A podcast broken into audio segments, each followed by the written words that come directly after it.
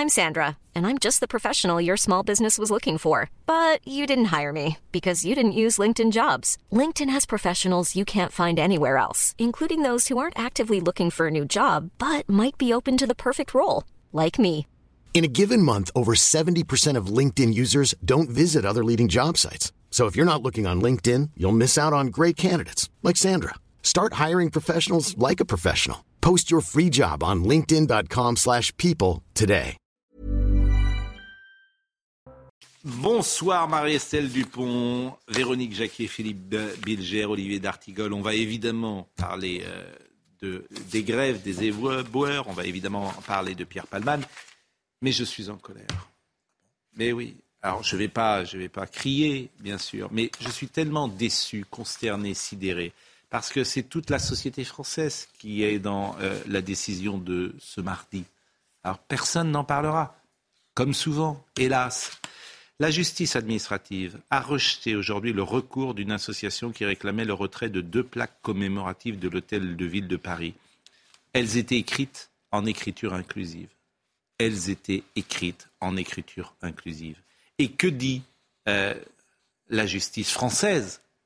Aucun texte ne dit que l'écriture inclusive contrevient à la langue française, a jugé mardi, euh, mardi aujourd'hui la justice administrative. L'écriture inclusive ne méconnaît pas la loi du 4 août 1994 relative à l'emploi de la langue française, ni aucun texte ou principe a estimé le tribunal administratif de Paris.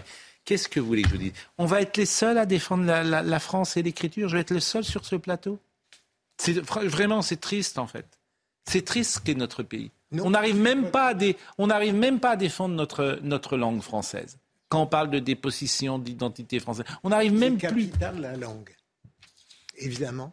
Donc personne ne dira rien, vous entendrez aucun ministre, le ministre de la Culture ne dira rien. Bien sûr, Le ministre de l'Éducation nationale. bien sûr, c'est, je trouve même que très grave l'écriture. Mais bien, mais c'est, plus que grave. Non, mais c'est très grave que parce grave. qu'on a déjà, on a chaque fois des statistiques qui nous disent que les élèves savent de moins en moins écrire correctement le français. Et euh, on leur impose cette espèce de gloubi-goulba euh, sans règles, Alors, sans règles parce évidentes réalité, à respecter. travaillent avec des L'Académie française et- est contre. Et les associations euh, d'éducation euh, le, le- le disent, en fait. La perversion, elle est toujours dans les glissements sémantiques ou les inversions de mots.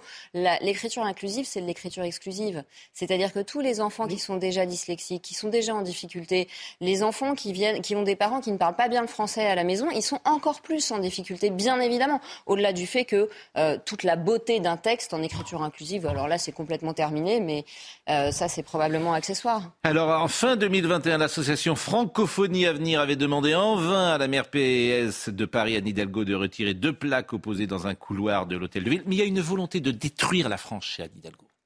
C'est de détruire. non, alors, elle a détruit, bah, elle a détruit Paris. Détruire la France. Ah, de Oui. détruire, oui, euh, de elle a détruit Paris, ses symboles, et maintenant elle s'attaque. Mais Paris je peux est- vous dire autre chose, je n'y peux rien. Paris est en ruine. Mais De oui, en ruine. vous savez, il y a eu deux. Paris, alors Paris est en ruine, c'est exactement le terme qui vois ce convient. qu'est une ruine. Ce sont des vois ce qu'est attaques une de la ville après un bombardement. Paris n'est pas en ruine. Est- Sur l'écriture inclusive, non, je n'arrive. Paris- Paris se non, mais- Mais- mais on va en parler dans une allez- seconde. Allez passer une- un week-end dans une, ou une semaine dans une ville du tiers-monde et revenez à Paris. Non, non, non, non, Et vous juste- me direz, bon, pardonnez-moi. quand même, pardonnez-moi. les mots ont encore Paris un sens. On peut encore faire Paris, preuve de tout nuance. ce qui fait la Mais beauté de Paris Paris n'est pas le tiers-monde. Justement, les Ou mots alors ont c'est faire sens. peu de cas de la réalité du tiers-monde. Et l'écriture inclusive, elle désarticule le langage. On pense avec ça, des mots et il y a eu des attaques contre la pensée très importantes au sein de Moi, je l'éducation n'arrive pas à nationale. lire. Il y a l'écriture inclusive, il y a la méthode globale. Il y a la méthode globale. mais par contre, je C'est n'arrive pas à de lire la pensée, la méthode globale. Je n'arrive pas à la lire, mais le panneau que vous avez montré, Oui. conseillère. Ah oui, j'avais pas vu les points. Oui. Il y a des points. Je suis d'accord. Donc le groupe LR et apparenté avait également protesté contre ces plaques, reprochant à la majorité de gauche de réécrire l'histoire en gravant son idéologie dans le marbre de l'hôtel de ville, parce qu'on en est là, bien évidemment. Euh, cette graphie n'est pas du français, a déclaré l'association, qui, outre le retrait des plaques, demandait à la mairie de Paris de ne plus utiliser ou de faire utiliser ce type d'écriture dans l'espace public. Je rappelle que la mairie de Paris, et c'est pas la seule, communique communique en écriture inclusive. Je rappelle aussi qu'à l'université, ça l'est. Mais on en a tellement parlé ici.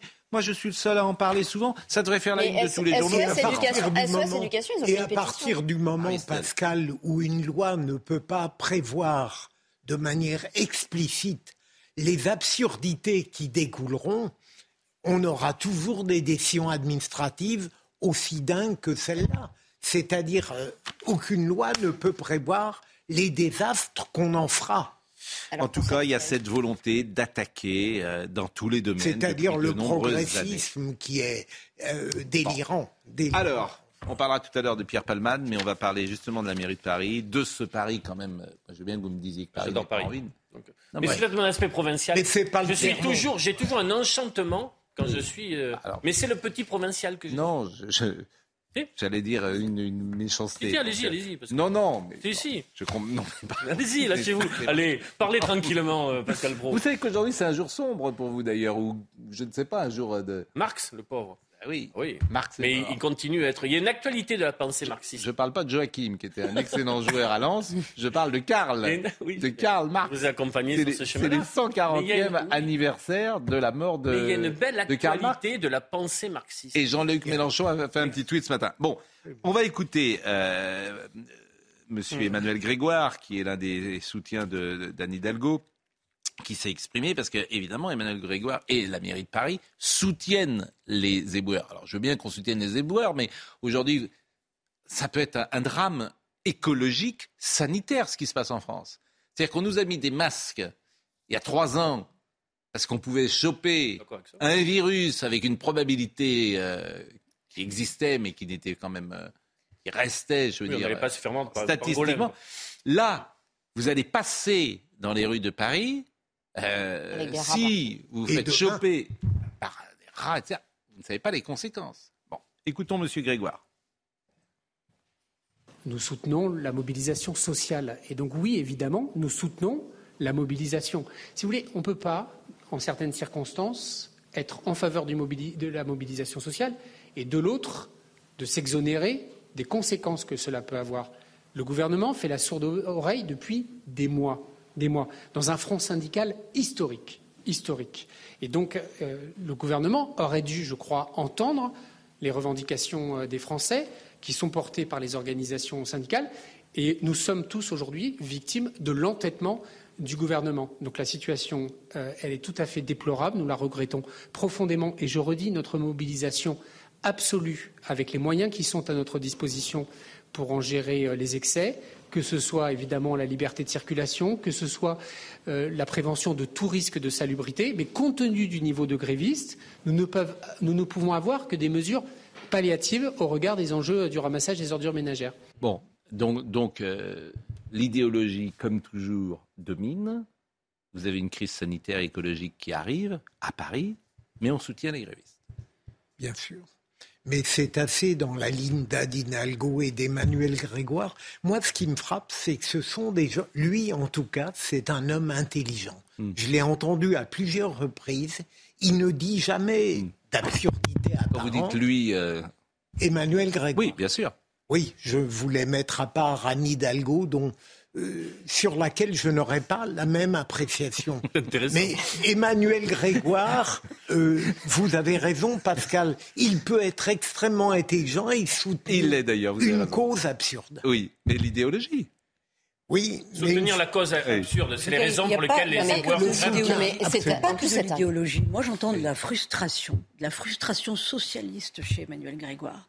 Bah oui, il y a quand même une emprise de la NUPES, il y a Bernard Cazeneuve qui essaye de tirer son épingle du jeu. Ces gens-là veulent continuer à exister dans un combat qu'a Bon. commencé à initier Anne Hidalgo. Là, on son sent argument faux. pas. Et en plus, attendez, son, son, son discours est teinté d'hypocrisie puisque le préfet de police de Paris a demandé que sur le chemin de la manifestation demain soient enlevées toutes les ordures ménagères et ils vont le faire. Mais ils sont obligés. Et ils sont obligés. Bah d'accord. Bah donc il y a un double Ah, ne- discours quand ne même. me Non, mais- reprochez pas comme hier. hein. Ne le, pardon, le préfet a le pouvoir de police Oui.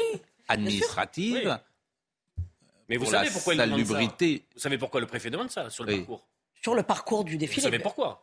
Bah, parce que risque Pour sanitaire. éviter qu'il y ait pour éviter C'est qu'on mette le feu et qu'il y ait des black Oui, blocs, oui, euh, des oui, black blocs qui mettent le feu donc il y a des euh, arguments pour lesquels on peut, on faire quelque chose. On peut tout à fait dire je, je soutiens la demande des grévistes. Mm. Par ailleurs, je ne vais pas mettre en danger la population sur le plan sanitaire. Et donc, euh, l'armée ou euh, je ne sais pas quel corps de métier sera réquisitionné pour, euh, euh, ou un organisme privé pour débarrasser les poubelles. En Oui, tout ils sont quand même int- intolérants parce que quand on est maire de Paris, euh, les gens qui payent la taxe d'ordure ménagère, les gens qui payent Oui, des impôts, qui attendent quand même de la maire que la ville soit propre. Alors heureusement, il y a quelques arrondissements qui échappent euh, à cela. Il y en a un sur deux. Il faut être dans le bon arrondissement. C'est tout. Il y en a qui le sont, d'autres qui ne le sont pas. Oui, mais Euh, les, on les va rats, ils écouter- s'arrêteront pas à la frontière de l'arrondissement. hein. Ah, le problème si, des rats, si, si. ça... Il y a est très des... disciplinaire. Ah, si, c'est comme le nuage radioactif, c'est comme le bon. nuage de Tchernobyl. Je veux dire que les rats ne vont pas dans tous les Non. quartiers, madame. Ils savent, croyez-moi, ils savent à qui ils ont affaire dans certains quartiers. On va écouter. euh, alors Emmanuel euh, Grégoire a dit par ailleurs que ils n'interviendront pas. Ça, c'est ce qu'il a dit. En revanche, je voudrais qu'on écoute Clément Beaune, qui était ce matin euh, sur France euh, Télévisions et qui a exprimé euh, sa désapprobation. Je déplore qu'il n'y ait pas d'action. L'action, vous savez, pas besoin de grands mots. Il faut être pragmatique. Il y a la moitié des arrondissements de Paris où il y a le ramassage des poubelles. Ce principe de mutualisation et de solidarité, il pourrait s'appliquer. Ce qui n'est pas compliqué, par exemple, on dit les incinérateurs sont bloqués. C'est de stocker, de débarrasser au moins les poubelles qui sont éventrées sur les trottoirs de Paris, qui est devenue une poubelle géante, une poubelle à ciel ouvert, et de les stocker dans des entrepôts dites qu'il y a en des attendant. choses à faire Moi, je respecte le droit de grève, je le vis dans les transports, je respecte la mobilisation, y compris contre des mesures du gouvernement. C'est la vie sociale et démocratique. En revanche, ce que je n'admets pas, c'est l'inaction, c'est la grève des responsables politiques, c'est la grève d'Anne Hidalgo, et c'est le fait non seulement de ne rien faire, mais en plus de ne même pas s'exprimer devant les Parisiens pour expliquer la situation. Je pense que franchement, c'est un cynisme total. Bon, ils se sont exprimés, elle s'est exprimée hier, mais elle, s'est exprimée pour dire qu'elle ne bougera pas et qu'elle, euh, même aujourd'hui, euh, au Conseil de Paris, elle soutient euh, la revendication. Mais donc elle confond le fait d'être maire Oui. et le fait d'être dans l'opposition. Oui, Eh oui, bien sûr. oui Voilà. c'est- c'est- en fait, ça s'appelle être irresponsable. Et illégitime. Pas illégitime, mais elle est irresponsable. Bah, ça, c'est totalement, sûr. Mais totalement. elle ne se- Elle met la population elle, en la- danger. la- elle met les gens en danger. Elle oublie son rôle principal. Elle met les gens en Et danger. est-ce qu'il serait possible, par ailleurs, de répondre aux revendications des éboueurs? Et ça, c'est un autre Ah, ben oui, sujet. c'est ça un fait- sujet. mais- mais- Parce que mais- la grève des éboueurs ne vient pas d'une décision pas- politique prise de la mairie de Paris. Elle vient d'une réforme portée par le gouvernement. Mais bien sûr, mais ça, on. Euh, un éboueur, on, a- on, on a- on s'est questionné un peu sur la réalité de ce métier. J'ai Oui. découvert aujourd'hui que c'est 7 ans de moins en espérance de vie. Oui. C'est pas rien.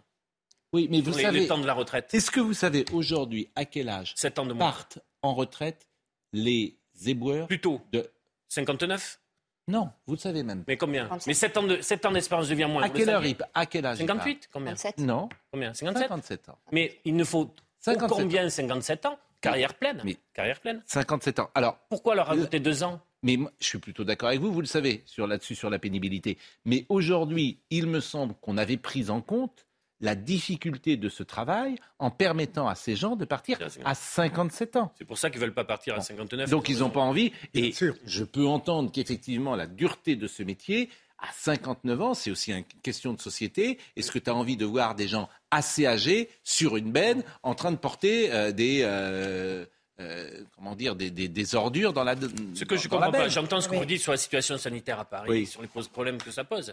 Mais pourquoi le gouvernement, sur ce type de métier, ne prend pas l'initiative politique d'annonce forte Et parce qu'il faudrait Et faire parce un qu'il cas a pas par cas pour tous les métiers. Rachida Dati. que des revendications. Vous m'avez, on, termine là, là-dessus et vous parlerez après de- d'autres choses. Évidemment, je l'ai dit, hein, mais les arrondissements où les ordures sont ramassées euh, sont ceux évidemment qui sont confiés au secteur privé. C'est important de le dire. Comme par hasard, le privé euh, ne fait pas grève. Euh, nous avons écouté Madame Dati. Bah, c'est un fait, j'y peux rien. Le privé, euh, Madame Dati. oui, mais ça vous ennuie. Mais Non, mais on vous avez lancé le sujet. oui, mais ça vous ennuie. Pourtant, ils sont éboueurs le- aussi. hein. il- Mais, mais on c'est-à-dire n'a que le privé. privatisé. On Non, mais- privatise tout. Alors, je vais vous dire quelque chose. Moins il y a d'États, mieux je me porte. Ouais.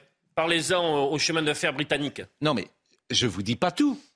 Il y a des, euh, je pense qu'effectivement, ce que vous citez, la SNCF, c'est un monopole naturel. Mais globalement, moins il y a d'États, mieux je me porte. Non, moi, ce que je comprends pas, c'est que quand un syndic ne dératisse pas des parties communes, c'est du pénal. Oui. Quand la maire de Paris ne dératisse pas sa ville, il se passe rien. Bon, euh, écoutez Madame Dati qui demandait un service peut-être minimum. Les éboueurs euh, souhaitent faire grève.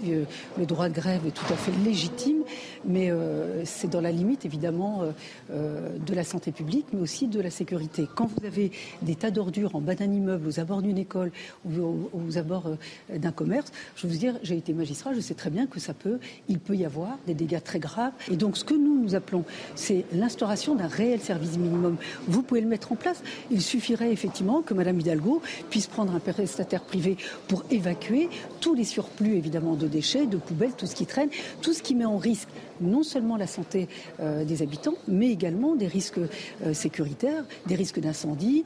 Euh, demain, il y a une manifestation. Imaginez que des, des gens mettent le feu aux poubelles ou à tous ces déchets. Nous serions dans une tragédie. Et ça, il faut l'anticiper. Quand vous êtes maire, vous pouvez l'anticiper. Vous avez les moyens de le faire. Enfin, quand vous êtes maire de Paris, vous avez 10 milliards de budget, que vous avez une, une compétence sur la salubrité publique, mais aussi sur la santé publique et sur la sécurité et la tranquillité des habitants, vous avez une responsabilité elle dit des choses, effectivement. Elle est maire du 7e arrondissement, hein. je le rappelle, euh, Madame Dati, mais euh, manifestement, si elle était à la place de Madame Hidalgo, elle ferait différemment. Alors, revenons maintenant aux éboueurs. Parce que les éboueurs, ça, c'est le fond du sujet. Et on peut entendre effectivement les revendications, on en parle sans arrêt. Oui. Bon, écoutons cet éboueur de Ivry. C'est vrai que Paris, c'est ça. Les, gens sont en contact des, poubelles, c'est vraiment sale. Après, on se dit, donc ça fait une semaine que cela, c'est insupportable pour certains. Et on, ça gêne pas, par contre, que les gens qui sont au cul des camions, ce qu'eux, vivent depuis une semaine, c'est horrible.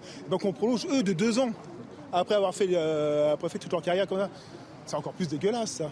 Donc. Euh, si, c'est possible pour les, les, éboueurs de faire encore deux, années de plus, ils peuvent encore tenir deux, trois, quatre, cinq semaines de plus. C'est pas, pas un problème. Bon, ça c'est un bon argument effectivement. Alors après, chacun, euh, est-ce que euh, déjà 59 ans, c'est plutôt que les autres? On est d'accord, les autres c'est 62, 63.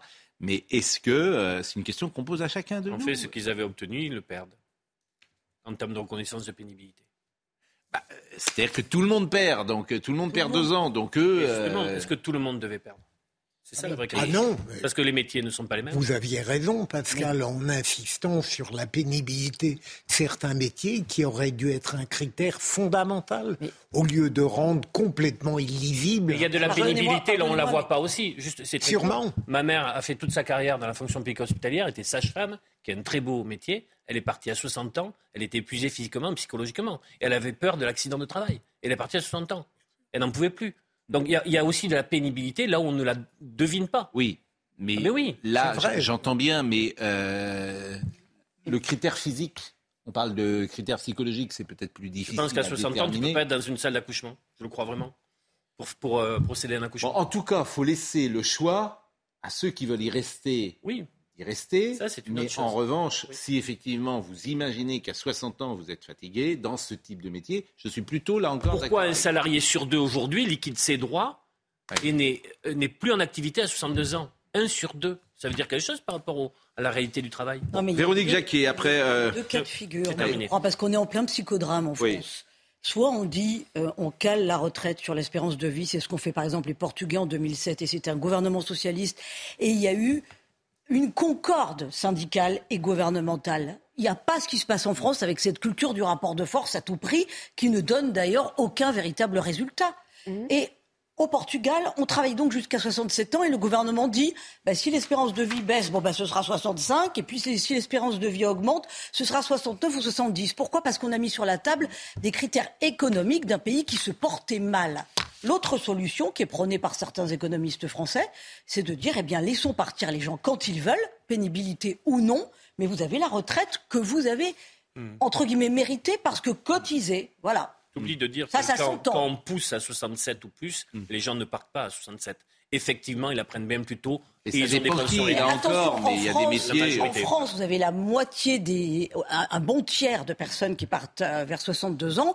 Pourquoi? Soit parce qu'effectivement, ils sont virés de leur travail, qu'ils ne peuvent malheureusement pas continuer, soit parce que d'eux-mêmes, ils pensent qu'ils auront suffisamment cotisé pour vivre correctement. Et on se retrouve avec des retraités pauvres. C'est pas nouveau, on en a longuement parlé. 49.3 ou pas, on en parlera euh, dans quelques instants. Je vais simplement vous faire écouter un éboueur du Var qui vient à la rescousse à Paris pour aider les éboueurs parisiens. Donc c'est assez intéressant. On fait appel à des éboueurs du Var.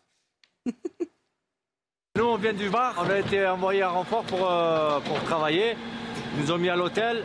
C'est tout payé. Ça fait une semaine, ils n'ont pas collecté une semaine, n'ont pas collecté, euh, c'est pas évident. En plus, c'est bloqué les camions. Il n'y en a que 4. 4 camions de 26 tonnes, euh, on leur fait le va-et-vient, 3-8 quoi. Va-vient, va-vient, mais il manque. On salue nos amis américains, ils sont peut-être en train de nous écouter, qui euh, regardaient régulièrement Emily de Paris et qui disaient Oh, la capitale, c'est merveilleux, etc. Et qui envoient des petits selfies à Chicago, à New York ou à Los Angeles pour leur dire bah, la réalité française, c'est ça. Bon, c'est vrai que c'était une carte postale. Vous avez Ils vont encore plus aimer la série maintenant. Mais vous avez regardé, vous, in Paris? Non. Deux, trois épisodes. Oui, pour voir euh, de, quoi ça parlait.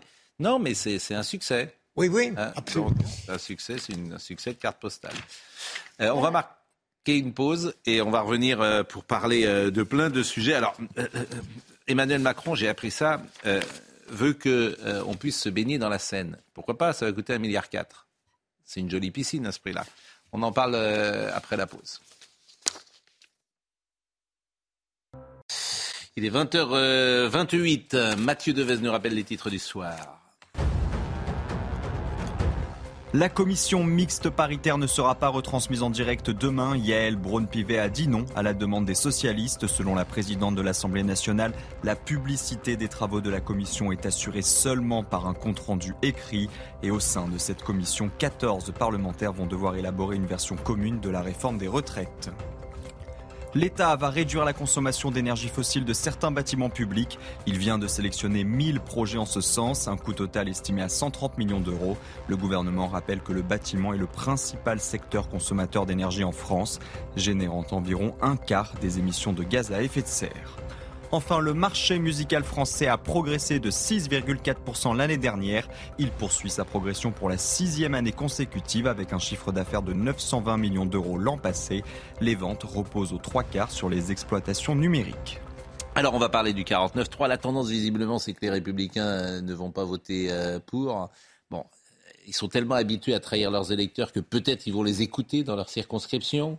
Parce que si effectivement tu demandes aux électeurs LR s'ils sont pour ou contre, ils sont sans doute plutôt contre. Sans doute. Alors, par antimacronisme primaire, hein, parfois, bien sûr, mais un opposant, un opposant, ça s'oppose, euh, et ils n'ont pas envie de donner des voix à Emmanuel Macron. Ça, c'est ça, ça me paraît évident. En revanche, ce que peut-être ne comprend pas l'exécutif, c'est combien euh, ce que nous vivons là est un symptôme. Oui, je pense. je crois que cette colère, elle est symptomatique d'une euh, c'est un déplacement en fait d'une colère beaucoup plus systémique et structurelle qui commence à dater contre euh, des élites qui, passent pour méprisantes et très déconnectées, euh, ce qu'elles sont d'ailleurs hein, pour beaucoup. Euh, parfois, et, qu'elle est... Il y a eu une espèce de rupture dans la tradition du mouvement social pendant la crise sanitaire. Ça a mis un point d'arrêt parce que tout d'un coup, l'argument massu de la santé publique a muselé la conscience des libertés fondamentales, des revendications, etc., etc. Et là, tout d'un coup, avec les retraites, on dirait que ça cristallise toute la colère refoulée et que c'est le, c'est, le support, c'est l'objet manifeste d'un contenu latent de colère qui, qui s'accumule contre ces élites très déconnectées.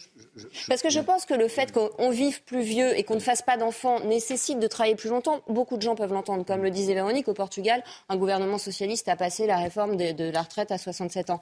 Mais c'est la manière dont c'est amené. C'est le manque de pédagogie. Et personne n'était dans la rue. Oui, le manque de pédagogie. Et c'est le euh, rapport au travail. C'est-à-dire qu'on est sur une mauvaise anthropologie. On a un rapport au travail. La non-écoute. Moi, ce qui me frappe, c'est la non-écoute. C'est la non-écoute. La non-écoute, tout à fait. Ah, et une, forme de mépris de dire mais pas, cause toujours, tu m'intéresses. Et une pensée complètement binaire. Donc c'est ça qui me frappe et me, disait quelque chose de très intéressant l'autre jour. Elle disait mais on pourrait euh, à la fois avoir un allongement du temps de travail, mm. mais en entendant que ces métiers ne sont pas faisables de la même manière à 60 ans et à 25, et que donc il y a un roulement. On a rempli des camions de poubelle à un certain âge, on a un travail euh, de, gardien municipal. Un service de la euh, mairie à partir de 50 ans, par exemple. Oui, alors ça c'est difficile en même temps de changer de job. Alors là, les grèves demain, je voudrais qu'on écoute les grèves demain. On va voir le sujet de, on va voir le sujet de Somaya Labidi sur le programme de demain, parce que demain, c'est une nouvelle journée d'action. C'est la huitième, avec, euh, et ça ne s'arrête jamais, en fait, pour le moment. Écoutons euh, Somaya Labedi. Une légère amélioration sur le réseau RATP. Cependant, des perturbations plus ou moins importantes sont attendues sur les lignes 2, 3, 7, 8, 12 et 13. Et seulement un train sur deux devrait circuler sur les lignes A et B du RER. En revanche, à la SNCF, le service restera fortement dégradé ce mercredi avec seulement 3 TGV sur 5 et 2 TER sur 5 en moyenne. Dans l'aérien, 20% d'annulations préventives à l'aéroport d'Orly devraient toutefois provoquer retards et perturbations. Du côté de l'éducation nationale, les principaux syndicats ont appelé les enseignants à poursuivre le mouvement. Reste à savoir s'ils seront entendus. Quant aux raffineries, si les blocages sont toujours en cours, les sites ne sont pas totalement à l'arrêt et les stocks de carburant sont quasiment pleins, de quoi éloigner le spectre d'une pénurie. Euh, Philippe Bilger, l'opinion publique, elle ne se retourne pas contre les grévistes Non. Alors qu'elle est euh, fortement contrariée pourtant. Oui, mais elle ne se retourne pas contre les grévistes. Mais pour une raison simple. D'abord, je pense qu'en effet, elle a besoin d'exprimer une hostilité forte qu'elle n'a pas pu exprimer autant qu'elle l'aurait voulu dans les instances politiques précédentes. Et d'autre part, je continue, pardon de ressasser ça, je pense qu'on ne comprend rien à la globalité de ce mouvement si on n'appréhende pas la qualité d'hostilité qui est adressée au président de la République. On ne se trouve pas en face d'une hostilité politique traditionnelle qui a parfois été virulente à l'égard des autres présidents, mais j'ai l'impression qu'à l'égard d'Emmanuel Macron, elle a pris une tournure, j'allais dire, presque plus humaine que politique. D'une partie. Évidemment. D'une partie, bien sûr. Il y a des gens qui, effectivement, sont euh, en Il a toujours un même socle d'adhésion. On le dit tous les soirs, la France qui va bien, elle n'a pas de souci avec Emmanuel Macron. Et au contraire, elle méprise ces gens qui sont dans la rue en disant ça suffit. Voilà, ça suffit. Qui pourrait-on mettre à la place? C'est l'argument traditionnel. Euh, Elisabeth Borne, c'est euh, aujourd'hui à l'Assemblée nationale. Elle, a, elle dit une majorité existe. Vous voulez qu'on fasse un petit pari? Vous voulez qu'on fasse un petit pari? Dites-moi. Bah, les 49-3. Oui. 49. Elle y va tout droit. Donc ils nous auront aussi enfumé là-dessus en nous expliquant qu'une majorité existait. Et puis à l'arrivée, au dernier moment, on va quand même... Le livre, ses dernières forces. Olivier Véran a dit, ce n'est pas un tabou, mais ce n'est pas une option. en football, ça s'appelle le catenaccio. Tu, sais, tu, joues à, tu joues à 11 derrière. Tu fais croire à l'entraînement que tu vas attaquer. Et puis à l'arrivée, tu mets le bus, comme disent les sportifs. Elle, eh bien, ils vont mettre le bus. On, parie? On parie. Mais pour elle, ce sera un échec tout de même. Parce que je la croyais sincère tout de même. Ah, mais, mais sincère sûrement, mais, mais qu'elle affirmait vouloir aller jusqu'au bout pour éviter le 49-3. Ah, il y aurait du panache à aller au vote. Il y aurait du panache à aller au mais vote. Mais surtout, moi je veux dire, ça serait très malin parce que ce serait une porte de sortie. Ce serait une excellente porte de sortie. Pour, franchement, oui. pour Emmanuel Macron, oui. la meilleure porte de sortie, oui. c'est de dire écoutez, je suis allé au bout. Il n'y a pas de majorité. Il n'y a pas de majorité, je retire mon projet. Cédé, et je trouve qu'il s'en sort pas si mal. Autrement, je ne suis pas sûr que ça se passe mieux pour lui ah ben, ces prochaines semaines ou ces prochains jours. En revanche, écoutons euh, Madame Borne. Dans cette Assemblée, une majorité existe qui croit au travail, y compris au travail des seniors. Une majorité existe qui croit au système de retraite par répartition et qui veut garantir à notre jeunesse qu'elle en bénéficiera. Une majorité existe qui veut réduire les inégalités de pension entre les femmes et les hommes.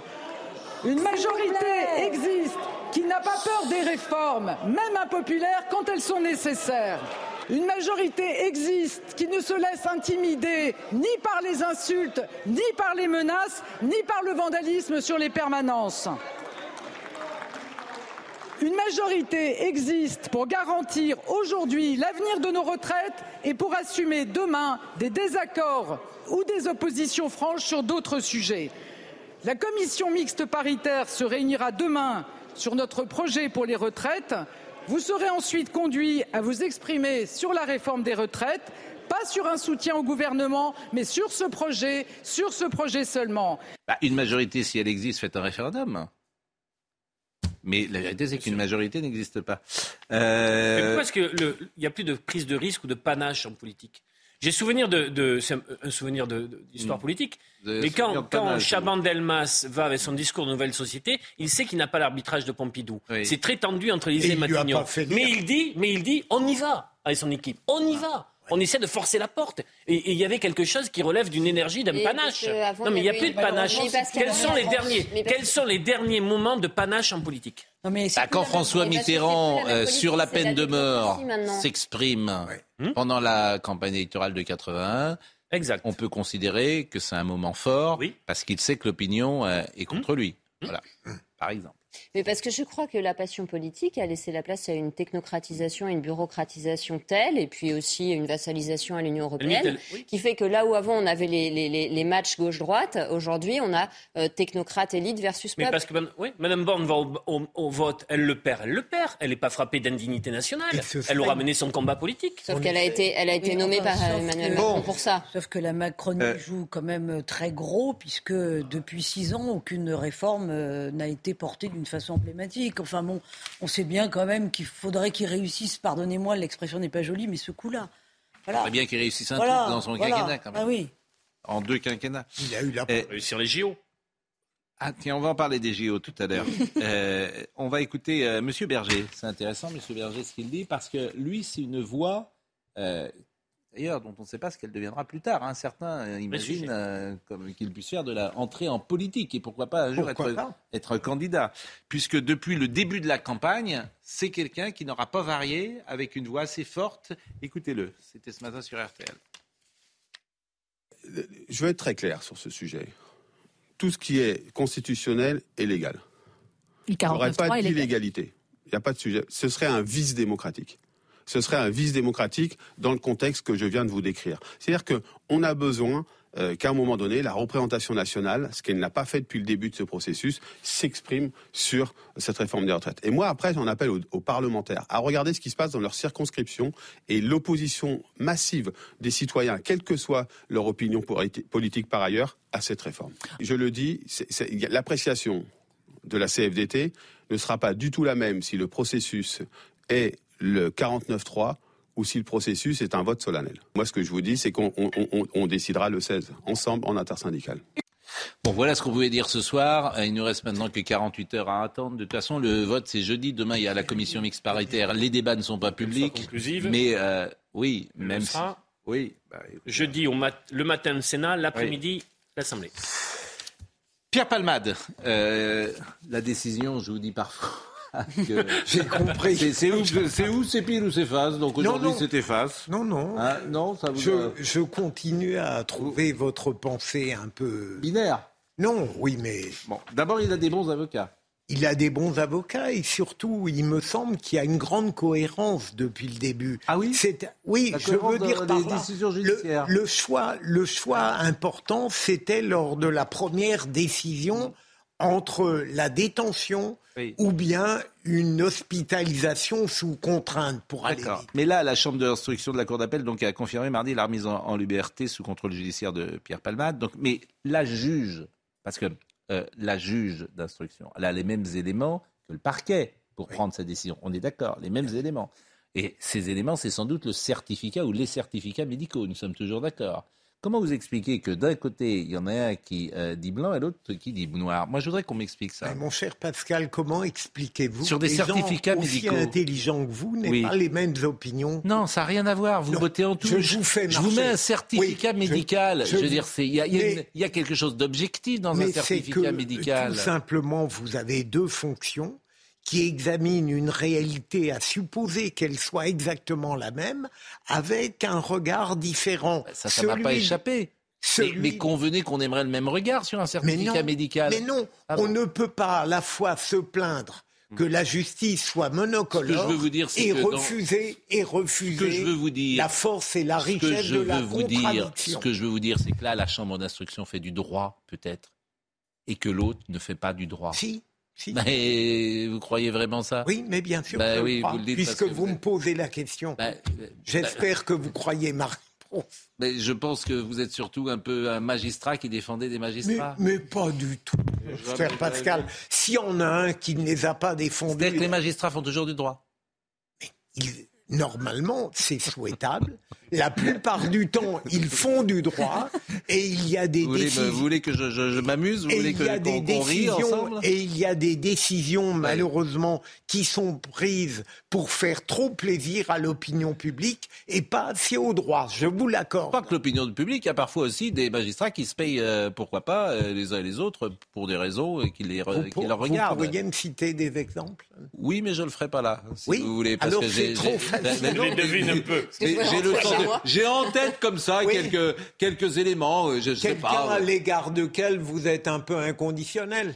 Non, mais non, je ne, non, je ne parlais, je, je pensais pas forcément à lui. Je pensais effectivement l'affaire Fillon a quand même été un Tout ça est codé, mais on vous suit quand même. Non, mais l'affaire Fillon a vous été un suivre. traumatisme quand même, mais peu importe. Mais bien Je sûr. Bon, mais moi, j'aimerais que les magistrats fassent toujours que de droit. Hein. Mais Pascal, j'ai tenté de vous démontrer manifestement Alors écoutons Noémie de manière Écoutons totalement Noémie. infructueuse.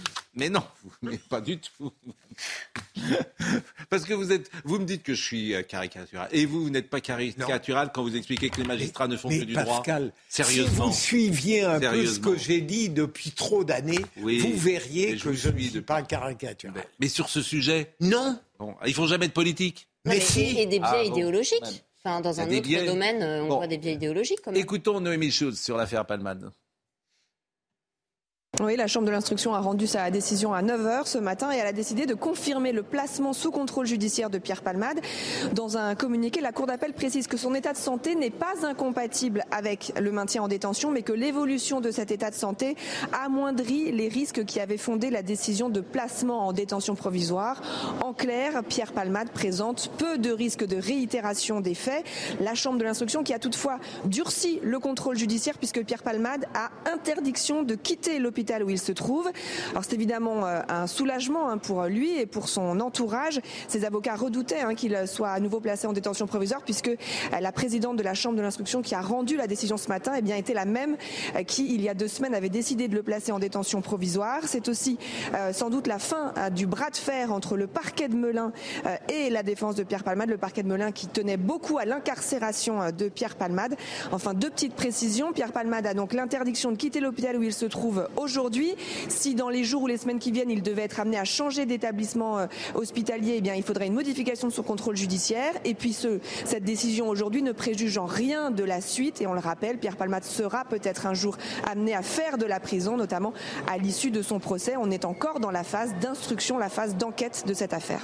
Et elle a tout dit, Noémie Schulz. Mais quand je vous dis que euh, la Chambre d'instruction a fait du droit, c'est que pour la prévention, pour euh, la détention provisoire, elle doit répondre à trois ou quatre questions, visiblement. Est-ce qu'il peut recommencer? Il n'est pas en état de recommencer. Il ne peut pas se lever. C'est ça, faire du droit? Non, mais c'est ce qui a été dit. Si j'ai bien saisi, Oui, mais dit bien. euh, le parquet était sur une ligne contre. au- Ah ben, opposée. le, par- le parquet a eu tort, en l'occurrence. Et il faut se féliciter que la Chambre d'instruction fasse Oui, du droit. mais oui. Quel que soit euh, ce, qu'on puisse- ce que nous puissions penser de Pierre Palmade et, et qu'on n'interprète pas ça comme un soutien de Pierre Palmade. Et bien sûr, Pascal. Pourrait-on se soucier des victimes hein? On n'a pas de nouvelles. Ouais, mais je- c'est- je- Je J'entends ce que je vous sais, dites, mais Pascal, vous me mettez en sais, difficulté sais, par cette sais, question parce que vous sous-entendez que je ne m'en Ah préoccupe pas. Non, non, non, mais non. si, parce que je, pardonnez-moi, Véronique.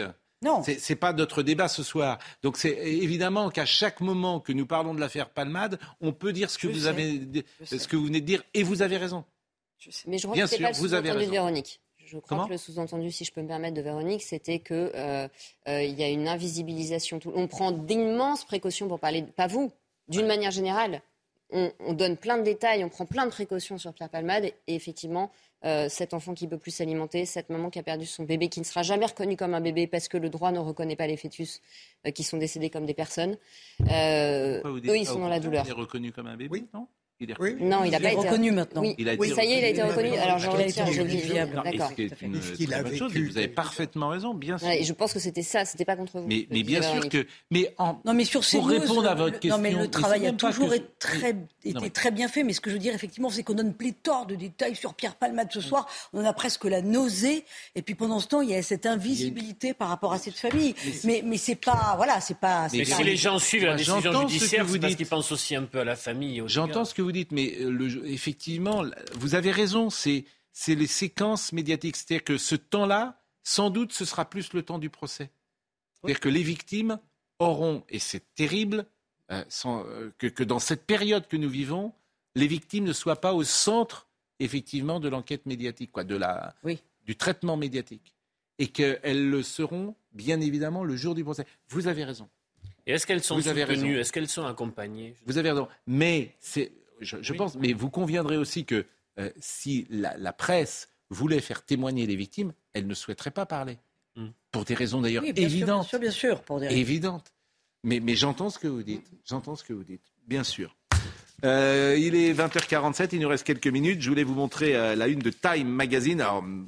Macron a donné une conférence aujourd'hui sur les JO. On se ah réjouit d'avoir les JO, bien sûr, en France. ça sera le vendredi 26 juillet 2024 et ça se terminera le dimanche 11 août de 2024. Je ne sais pas si un préavis de grève a déjà été déposé par la RATP ou la CGT, mais, ou s'il y aura des poubelles, dans la ou si la grève des poubelles euh, sera terminée ce jour-là. Mais ce que je trouve assez, assez formidable, c'est que euh, on va mettre donc un milliard quatre pour se baigner dans la Seine. Bon, je veux bien qu'on mette un milliard quatre. Non, non, cela dit, il y a un vrai sujet. Je veux bien qu'on mette un milliard quatre pour se baigner dans la Seine. Pour, non, non, il y a quand même un vrai sujet. Il y a quand même un vrai sujet. non, mais si on peut améliorer les eaux de la Seine, parce qu'on ne peut pas se baigner dans la Seine depuis 1923. Oui, et alors? Mais parce qu'il y a quand même 30 000 foyers qui rejettent leurs eaux usées directement dans la Seine. Donc ça veut dire que l'eau est vraiment dégueulasse. On est en 2023. On nous parle d'écologie tous les jours. Donc on peut peut-être faire quelque chose. Voilà. Mais quoi, elle est dégueulasse, c'est un fleuve. Euh, oui, enfin, d'accord, mais elle est particulièrement Alors, sale. Non, mais c'est vrai que c'est pas euh, c'est pas l'océan. Bon. Alors, se baigner dans la Seine, d'abord, c'est interdit depuis 2000, euh, depuis 1923. En même temps, je ne veux pas qu'il y ait envie de se baigner dans la Seine, personnellement c'est assez étrange de, vouloir se baigner dans la Seine. Et euh, surtout, c'est risqué parce que vous pouvez avoir une infection cutanée ou urinaire, vous pouvez avoir une gastro-entérite, ce qui n'est jamais agréable, et vous pouvez avoir surtout la leptospirose, qui est la maladie du rat. On peut éviter tout de même. La première annonce, c'était 1990, non oui, alors vous voulez écouter Jacques Chirac hmm. en 1980 Alors, euh, on écoute d'abord euh, le président Macron sur la Seine. Par votre engagement, par vos travaux, on est en train de faire sur la Seine et la Marne est absolument clé et va changer la vie de beaucoup de nos compatriotes. Rendre baignable la Seine et la Marne, c'est évidemment un des héritages, là aussi, de ces Jeux. Vous vous rendez compte que vous avez un président de la République qui dit que ça va changer la vie des compatriotes de se baigner dans la, Seine je, vous assure, c'est un homme qui est connecté aux Français. C'est fascinant. Hein. Les gens vont aller se baigner dans la Seine euh, en 2000. Ça va changer nos vies. Ce qui est fascinant, c'est le contrôle qu'il veut prendre sur la vie de chaque Français. On n'a pas élu un président de la République pour s'occuper de ces choses-là. Voilà, tout simplement. Du pain et des jeux. Comment? Du pain et des jeux. Enfin, surtout, surtout des jeux, là, hein, surtout sur Calcès. Alors écoutons effectivement euh, le président euh, Chirac qui, en, dès 1990, parce que c'est un long fleuve tranquille pour le coup, qui a annoncé en 90, il y a 33 ans, on allait se baigner dans la Seine. Chaque fois que c'est 33, ça vous. 33, oui, ça me touche. Aujourd'hui, les poissons de Seine sont parfaitement consommables et il dit enfin le nombre, la variété des espèces représentées est en constante augmentation. Au dernier recensement, plus de 25 poissons différents trouvaient des conditions de vie adéquates dans la Seine. Voilà pourquoi j'affirme que l'on peut rendre un fleuve propre et j'ai d'ailleurs indiqué que dans trois ans, j'irai me baigner dans la Seine, devant témoins, pour montrer que la Seine est devenue un fleuve propre. C'est marrant de voir deux présidents de la République, l'un qui est toujours sentencieux et nous expliquer. Bon, et vous avez vu la, gentillesse et l'humour du président Chirac et le second degré en même temps. Ça fait du bien de le réécouter. Oui, le Chirac des 90, euh, énergie.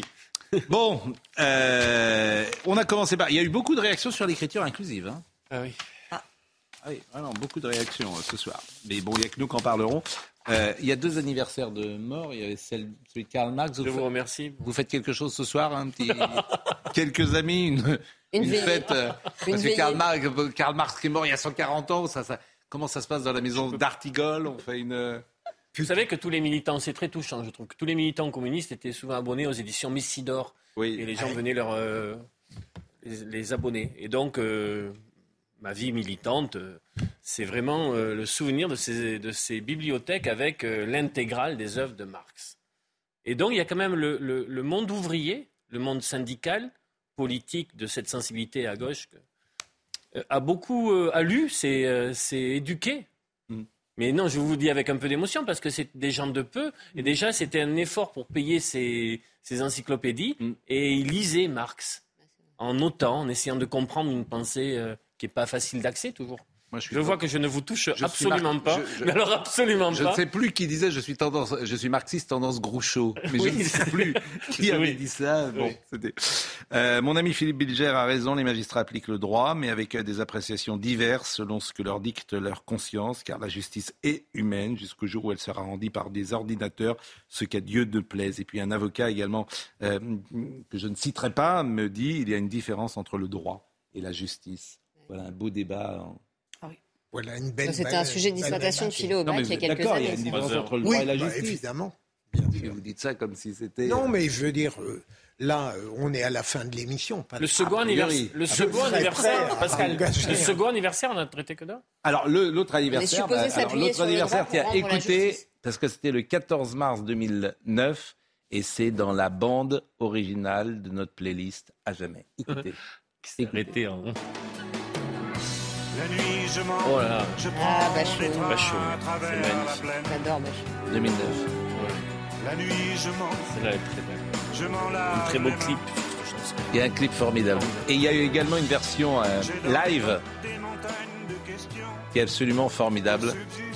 Notre ami Olivier Benkemoun qui est là, qui a longtemps été à la culture et qui aujourd'hui fait une émission euh, qui a, il y a une, il y a une belle version avec Christophe. Oui, avec Christophe euh, également. Vous avez hier rencontré Bachung euh, peut-être euh, plusieurs fois? Pas plusieurs fois. J'avais rencontré euh, Bachung. C'est l'un des artistes qui me manque le plus. Alors vous voyez, chacun a sa génération. Moi, ça fait partie de, de, plus que de ma playlist. Il me manque vraiment. ça veut dire cette pique? Chacun. Ah, vous Moi, j'écoute pas Bert Silva ou Jean Sablon le soir, cher ami. Je veux dire, je, je vous en prie. Non, mais quand vous parlez, il vient de prendre 50 ans à la Pour être très honnête. Pour être très honnête, Pascal, euh, ah, je ne pensais pas que Bachung faisait partie de votre playlist préférée. mais vous, êtes, vraiment. Mais, mais, Bachung, c'est ma jeunesse. Au Gabi, au Gabi, on avait 17, 18. Il va falloir y aller, monsieur Pro. Faut se coucher maintenant. Vertige de l'amour, c'est ma jeunesse. J'allais voir euh, bah, Bachung. Permettez-moi d'avoir douté, voilà. Bah, vous doutez, vous doutez. Franchement, vous doutez mal. C'est vraiment très désagréable, quand même, de votre part. Je vous aime, d'amour. Bah, euh, c'est bien, c'est gentil. Demandez le programme. Ah oui, pardon. Oui, parce que là, je... c'est même plus pourquoi il est là. Il vient. Non, mais franchement, c'est un gag. Euh, Pardonnez-moi. Non, mais vraiment. Le meilleur de l'info. On va pas, on va parler un peu, on va parler un peu des rats. On va parler de ah deux histoires que vous n'avez pas évoquées ce soir. Une attaque digne d'une attaque de diligence western oui, dans, la haute marne. Ça, c'est, et puis une, un homme qui, enfin, on va parler de l'inflation et des grandes difficultés des Français. Et chez Jean-Marc Morandini, il y avait le témoignage d'un d'un homme qui a entamé une grève de la faim. Il travaille chez Castorama, il travaille à, Strasbourg et vous allez entendre pourquoi, alors que c'est un salarié, il touche de l'argent, il s'en sort pas et il entame cette grève de la faim. Eh bien demain, j'en prends l'engagement. Euh, à ce moment de passage d'antenne, et je le dis aussi pour Benjamin je vous ferai écouter Berthe Silva, euh, les Roses Blanches, une nouveauté, et Jean Sablon, rien que pour vous ennuyer. Jean Sablon. Vous savez pas qui est Jean Sablon? Ah Non, mais ça c'est de votre époque. Voilà. C'est qui a inventé le micro. Mais ça peut... Le micro. je ne l'ai pas connu. Non, évidemment. mais... Bon, euh, je vous dis qui était avec nous euh, ce soir autour de Benjamin No. Euh, euh, qui était avec nous ce soir. Euh, Jean-Luc Lombard était à la réalisation, Philippe était à la vision, Rodrigue Le Prado était au son. Merci à Benjamin, Maxime Lavandier, extrêmement précieux, près de nous toute l'après-midi, comme Naomi Benamou qui était à l'édition. Merci. Olivier Menkimoun dans un instant. Rendez-vous demain matin.